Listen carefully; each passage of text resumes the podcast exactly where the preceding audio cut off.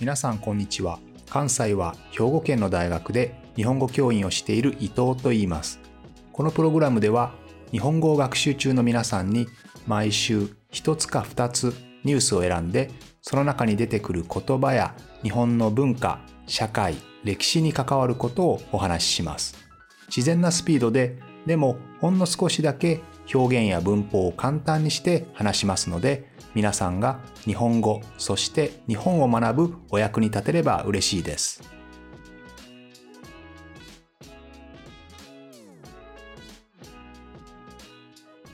皆さん明けましておめでとうございます。2024年ですね、えー、今年もこのポッドキャストを聞いてくれたら嬉しいと思います。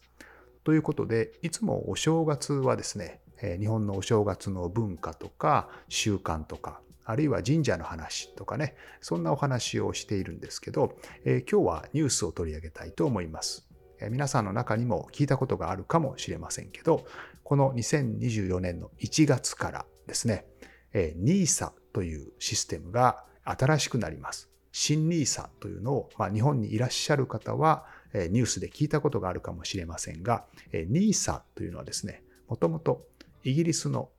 ISA、ISA、Individual Saving Account、え、個人貯蓄口座ですね、え。これに日本の日本というのを足して、日本 Individual Saving Account というふうにしたものなんですが、これは何かと言いますと、簡単に言うとですね、人々が、特に日本人がですね、日本人がお金を貯蓄する、貯金するのではなくて、投資をしてほしい。自分たちでお金を運用して、投資をして自分たちでお金を増やしてほしい。そのためにこのインディビジュアルアカウント、口座を、アカウントを使ってくれれば、ある程度の額までは非課税にします。税金を取りませんよ。ということで、え、みんなが貯金をするのではなくて、え、投資をする。投資を促すために作った制度なんですね。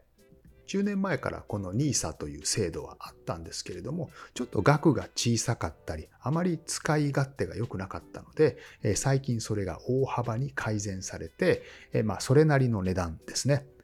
合計1800万円まで。そして期限も制限なく使えるようになって、まあ、いろいろな人に投資しやすくなったんですね。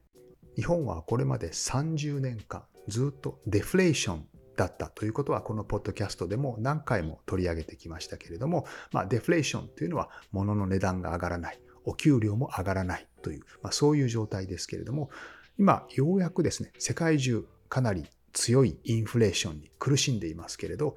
この長い間ずっとデフレーションに苦しんできた日本もようやくインフレーションになりつつあるという状況ですね。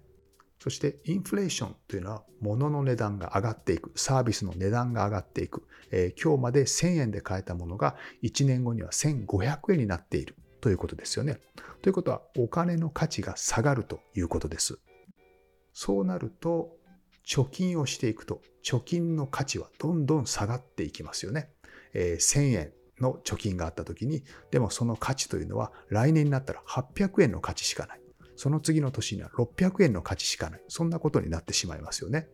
インフレーションの時代には現金を他の資産に変えて持つことが大事です。ただし何でもいいかというとそんなことはなくてよく言われるインフレーションの時に強い資産というのがあります。一つ目はやっぱり株ですね。株式です。インフレーションになれば物の値段、サービスの値段が上がりますから企業の売上や利益が上がりますよね。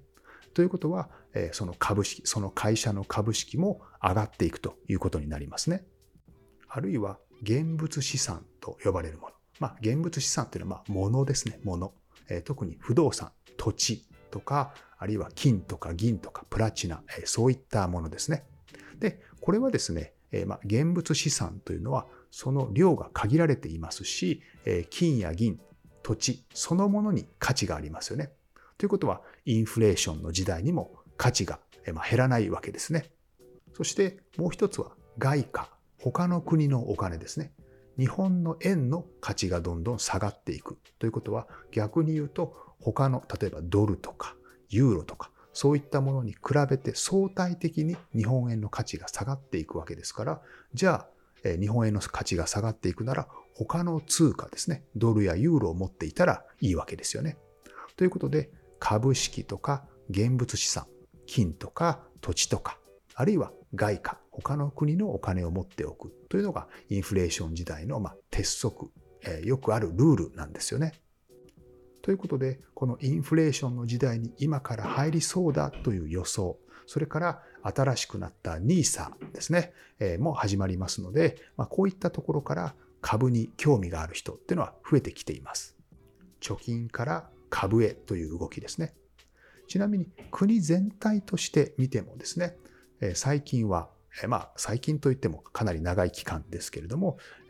株式とか投資で経済を黒字にしているという、そういう側面もあります。経常収支という言葉があります。current account balance ですね。まあ、収支、バランスということなので、まあ、国が使うお金と儲けるお金ですよね。えー、まあ、そのバランスのことを言いますけれども、収支というのは収入と支出ですね。ですので、まあ、入ってくるお金と出ていくお金ということですが、国全体で考えてみると、この経常収支の中には、例えば貿易収支、ね、何かを輸出して手に入れたお金と逆に他の国からプロダクトを輸入して支払ったお金、この差ですね。これが貿易収支と言います。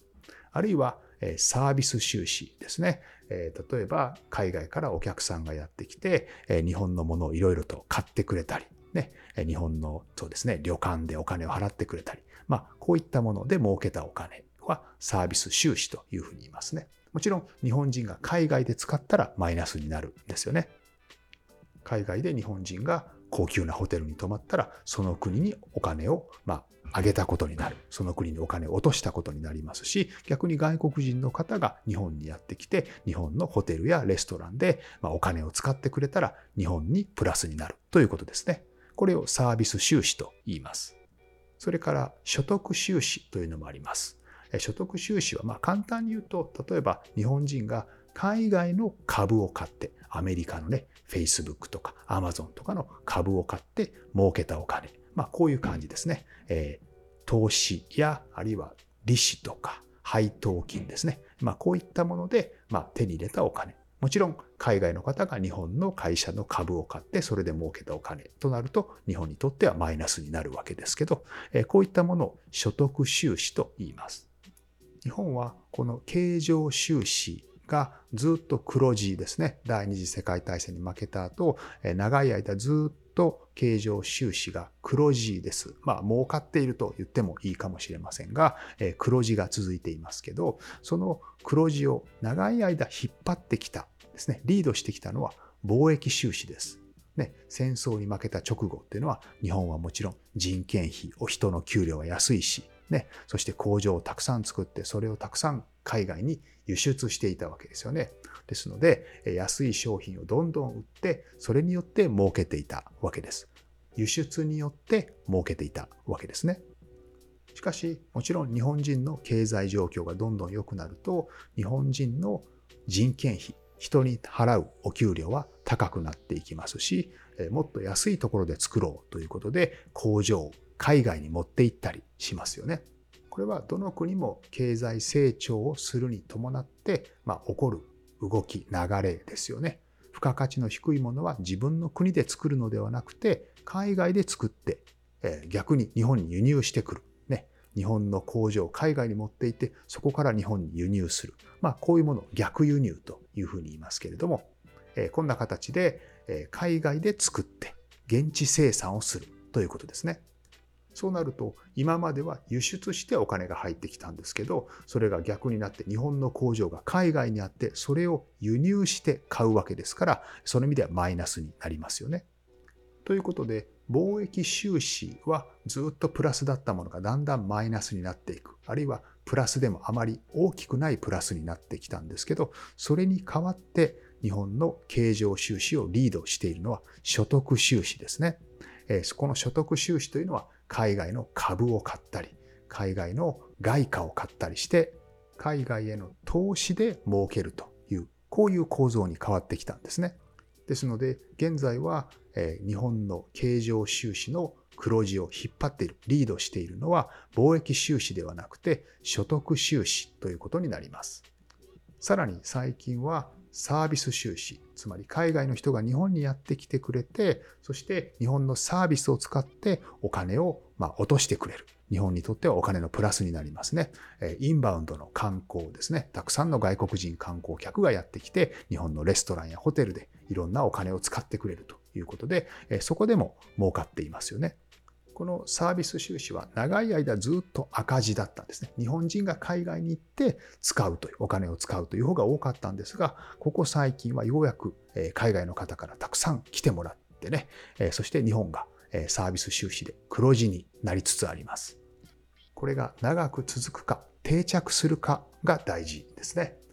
まあ、日本の海外からの観光客というのは今後もずっと増えると言われていますね。え最近は3000万、4000万ですけれども、まあ、今後1億人になる。まあ、日本人の人口と同じぐらいの人、海外の人が、ま、日本に観光でやってくると言われていますので、このサービス収支はこれからずっと黒字になることが予想されます。ただ、この経常収支ですね。経常収支は必ず黒字でなければいけない。そんなことはないんですね。えー、経常収支が赤字であってもちゃんと経済が成長するということはよくあります。むしろ逆に先進国というのは、え、経常収支が徐々に徐々に赤字になっていく傾向があります。例えば、イギリスは1984年からずっと経常赤字です。アメリカも92年からずっと経常赤字ですし、え、カナダとかオーストラリアという国々も、まあ、経常収支が赤字になる年が多いですね。えー、ということになりますので、まあ、基本的には、えー、経済が成長して、経済が成熟すればですね、えー、経常収支は赤字になっていくのは、ある意味当然であるというふうに言う学者さんもいます。ただ問題は、日本では双子の赤字、これを抱えることが大きな問題であると言われています。双子の赤字というのは、まあ、一つは経常収支が赤字になることですね。それに加えて、政府の債務、政府の借金ですね。これも赤字になっているという状態が双子の赤字です。財政赤字というのは国の借金と収入、これが赤字になっているということですよね。日本はどんどん高齢化が進んでいて、えおじいさんおばあさんのための年金とか医療に使うお金がどんどん増えていって、そして稼ぐための若者の人数はどんどん減っていきますので、どうしても国が使うお金の方が多くなってしまうんですよねえ。この財政赤字があって、さらに経常収支も赤字であるという形で、まあ、双子の赤字となってしまう。ここが一番怖いところですね。今のところ日本は経常収支は赤字ではないのでえ、少しでもこの経常収支が赤字になってしまう時期を少しずつ少しずつ後ろにずらしていく、長引かせることというのが重要になってくると思います。まあ、こういった状況にあって、え個人、私たちができることというのは自分で自分の資産を増やすことしかありませんので、まあ、その意味では新しい NISA を使って少しでも投資をして、え株などを買って自分の資産を少しずつ増やしていく。インフレーションに負けないぐらい自分の資産を増やしていくということが大事ですよね。日本は過去130年間で株の値段というのは8000倍に上昇しています。ですね。ですので年間に7%ぐらいですね。10年間で2倍になる計算ですけれども、このま、明治時代からずっと続くこの130年間の間に一応上がったり下がったりはしていますけど長い目で見ると基本的には株の値段ってどんどん上がっていっていますのでまあなんとか個人もですねこういった株に投資をして自分の資産を守ろうそのために新しい NISA というシステムを使いましょうというのが、えー、政府の、まあ、言っていることなんですね。経済の成長というのは基本的には人口が減ってきているとどうしても下がってしまうものです。えー、先進国の中で人口が減っていないのはアメリカだけですよね。アメリカは今3億人ぐらいですけど、えー、この後4億人、4.6億人ぐらいまで増えるというふうに言われています。アメリカのような国は除いたとして、え、先進国というのはどうしても経常収支も赤字になりますし、人口も減っていくという中ですので、なんとか自分たちで資産を増やして守っていかなければならないというふうになりますよね。